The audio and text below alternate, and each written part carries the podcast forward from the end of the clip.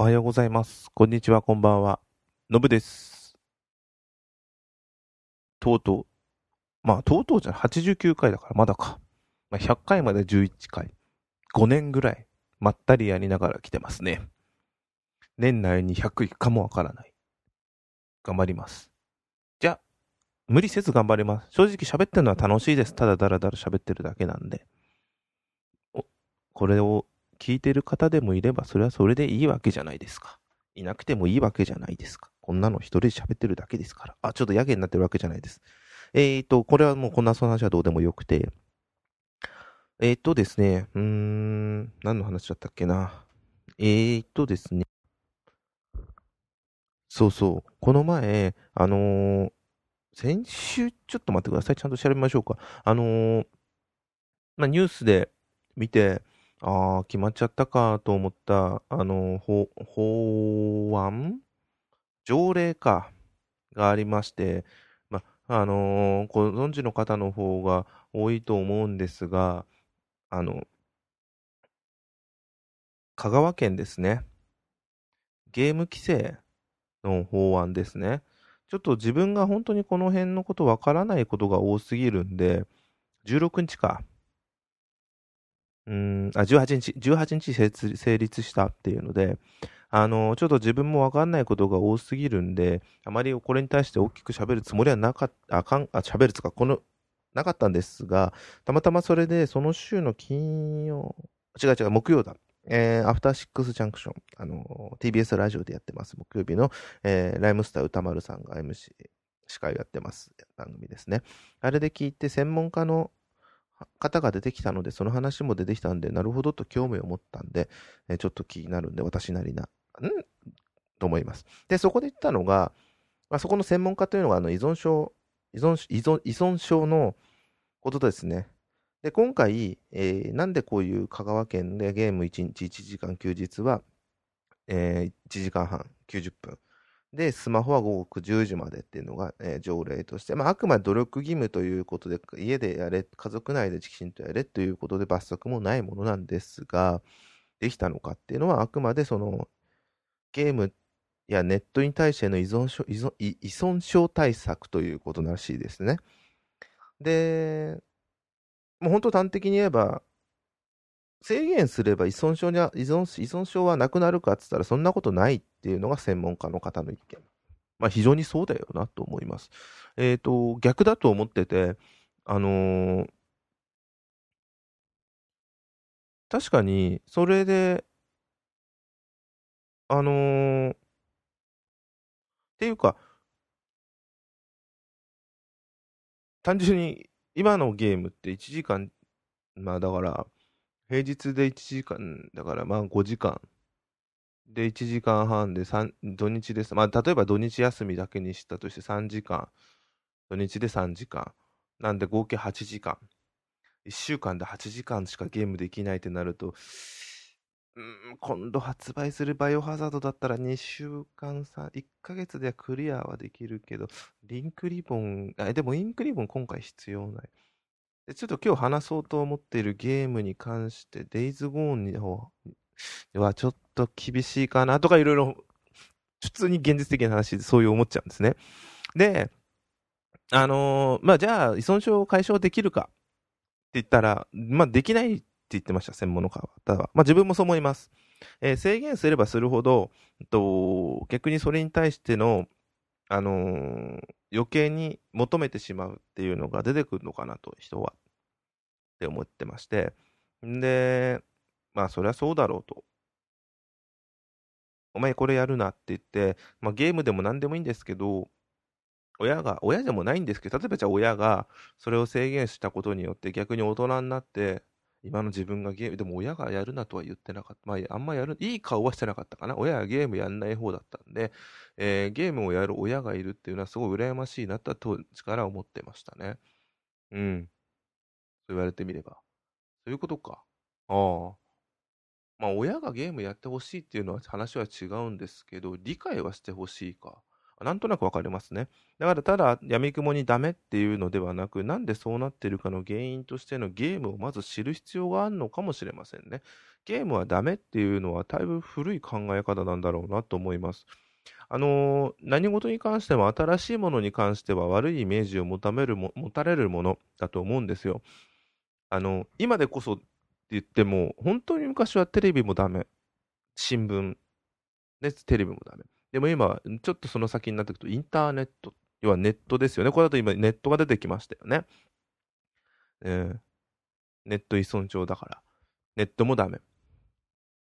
で、ネットに関してだと、本当分かりやすく顕著に出てしまう、パソコンっていうくくりだけで言いますと、95年の Windows95 の時はまだだったにしても、2000年に入った段階ではもうインター、自分が Windows98 の段階ではインターネットやってたんで、まあ、2000年代としたらもう20年以上経ってるわけなんですよね。それに対して、ダメ、ネットがダメっていう考え方を持ってる人は少なからずまだいるわけなんですよ。だからそういえば2000年に生まれた人は今20歳なんですよね。ちょうど成人になったんですよ、今回の成人式で。そういう人たちに対して、なんつうんですっけ、デジタルネイティブって言うんですっけ、もう生まれてるから普通にある。ネットはダメっていうのは、本当説得力なくて理由がないんですよね。なんでダメなのかっていう。きっと。うん。依存症とネットとかゲームがダメってイコールではないと思ってるんですよね。そんなこと言ったら何でもあるんですよ。一番もっと立ち悪いのはお酒とかタバコじゃないですか。うん。あれの方が依存症がはっきりわかるのかなと思って、体にも悪いっていうのが明確じゃないですか。まあ、自分は両方してる方ですけど、タバコはちょっとあんま吸わない方ですけど。うん。なんか難しいですね。まあ、じゃあこれでどうなるのかっていうのが、なんでこんなのがこのご時世に決まっちゃうのかっていうのがまた別であると思うんですが、ちょっとこれは、まあ自分が香川県じゃないからっていうのは 香川県に住んでるわけじゃないからっていうのは、すごい他人事になってしまうんですが、見ていくしかないんだろうな。なんか他の県もこれに乗っかっていくとかいう噂もあったりするんで、怖いなと思ってます。はい。ということで、早速ゲームの話をしたいなと思ってます。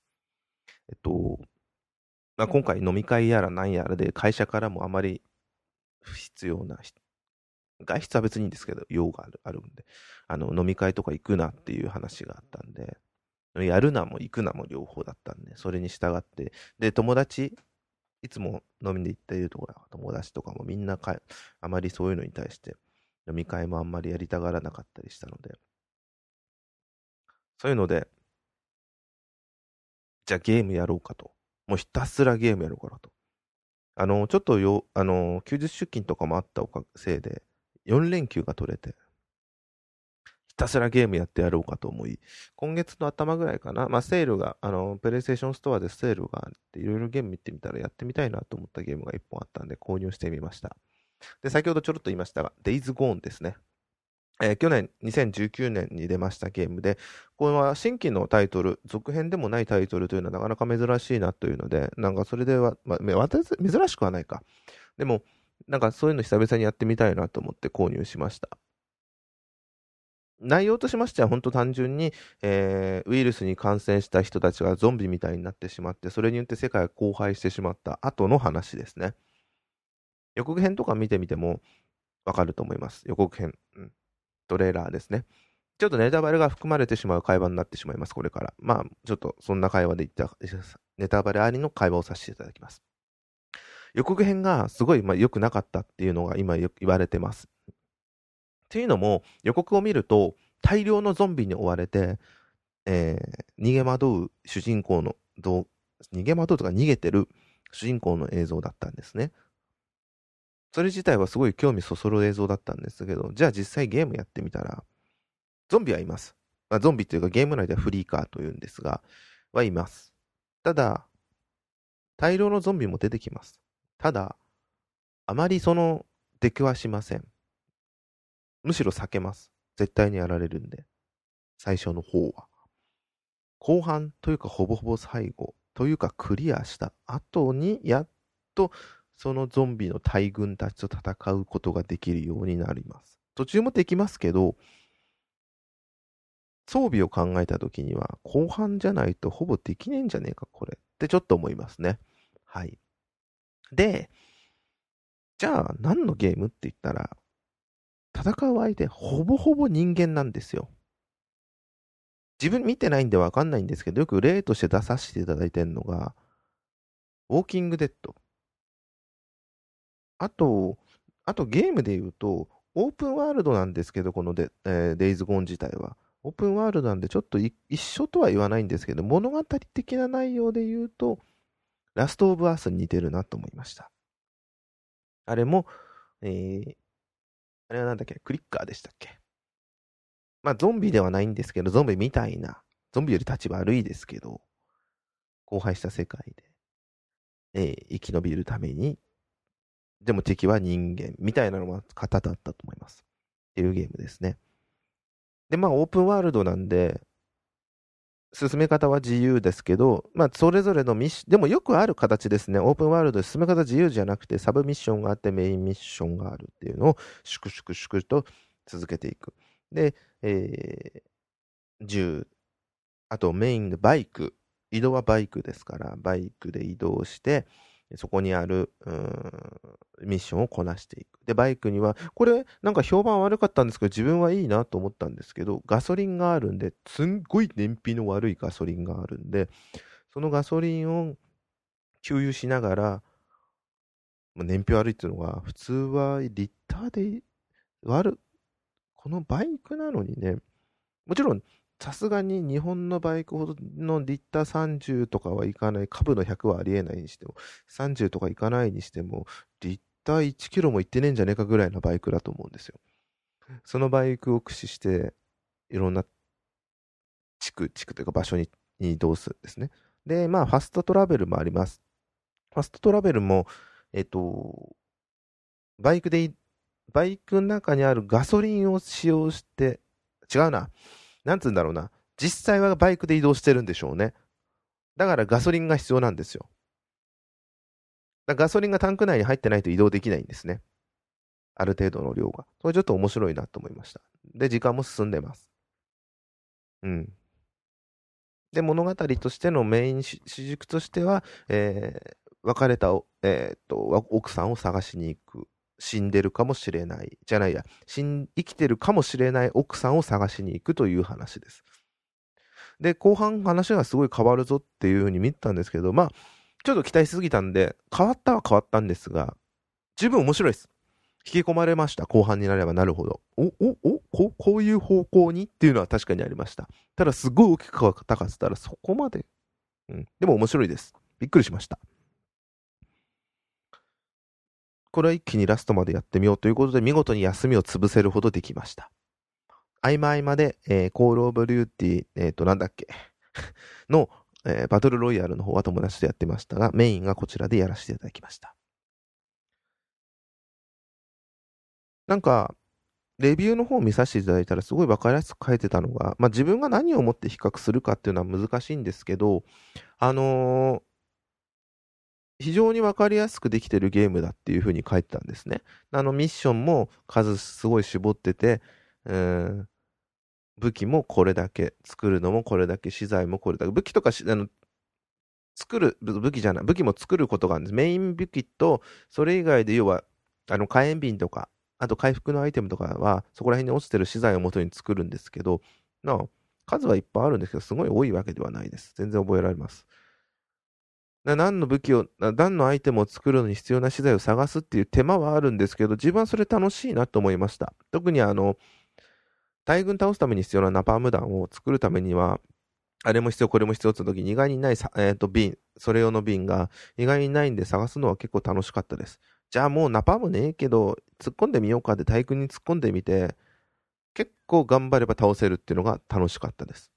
大軍も結構最初こそ怖かったように見えたのに余裕で怖くなくなるっていうのが、いいゲームバランスだな、武器も強くなってるからっていうのもあるんですけど、あとあの、スキルもありますね。レベルがあるんで、えっ、と、ミッションこなしてったり、敵を倒したりすると経験値がもらえてレベルが上がってって、えー、それによってスキルポイントがもらって、スキルを解放していくという、まあ、これも本当よくあるシステムだと思いますが、それが非常にいいです。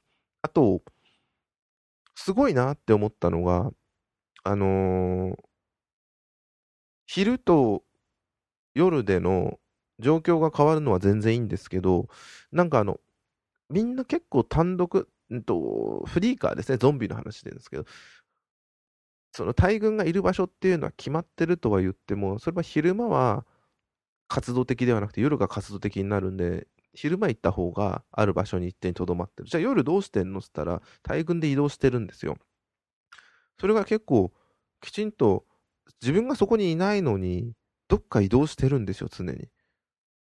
なんか、そういうのって今のゲームすごいなと思いました。あと、もう一個すごかったのが、オープンワールドでめっちゃくちゃ広いのに、敵を倒したアイテムを拾うんですけど、拾わないでいて、また別のとこ行って、また戻ってきて、まだいる、あるんですよ。死んでるんですよ、敵が。それはあの、あれも一緒です。フリーカーも。フリーカーさすがに大量に倒すと消えてっちゃうんですけど、でフリーカーがすごいうろちょろうろちょろしてんのに、また来てそこにいるんですよ。なんか表現難しいですね。だから、あの、見てない場所でのイベントがなんか起きてたりするんですよね。うん。だから、人がやられてるフリーカーに、なんかここでイベントあったんじゃないか、イベントというかなんか、事故があったんじゃないかっていうのをなんか読み取っちゃったりするんですよ。実際はないかもしれないですけど、そういうふうにも思えるようにした。で、フリーカー自身もすごい、そこそこ大量に、あの、大群以外にもそこら辺の、ま、道とかも歩いてたりしているんで、気を許せなくて、敵もフリーカー、もう、フリーカー自身にも種類が何体かいて、いたり、あとは、あの、ウイルスに感染したクマ、オオカミとか、あとカラスとかもいたり、そこそこ敵の種類がすごいいます。だから、あの、やりごたえはありますね。結局プレイ時間今何時間か見てないですけど、一周はしました。えーと、あれなんだっけあれ。え、ダウンロードコンテンツ以外の元の方はトロフィーコンプリートでもできました。結構簡単にはできるんだなというのがいいなと思いました。で、2周目どうしようかなと思いながら、とりあえず2周目。あの、強くてニューゲームがなんか追加されたみたいですね。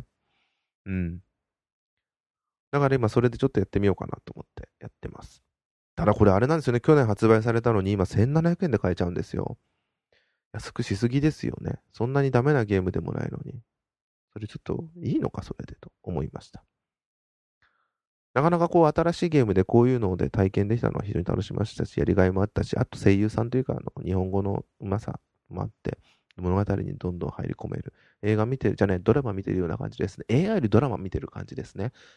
起承転結はあるんですけど、山として盛り大きく盛り上がるところはないわけではないですけど、あまりないっていうので、淡々と物語が進んでいって、お酒飲みながらやったらすごいいい感じですね。はい。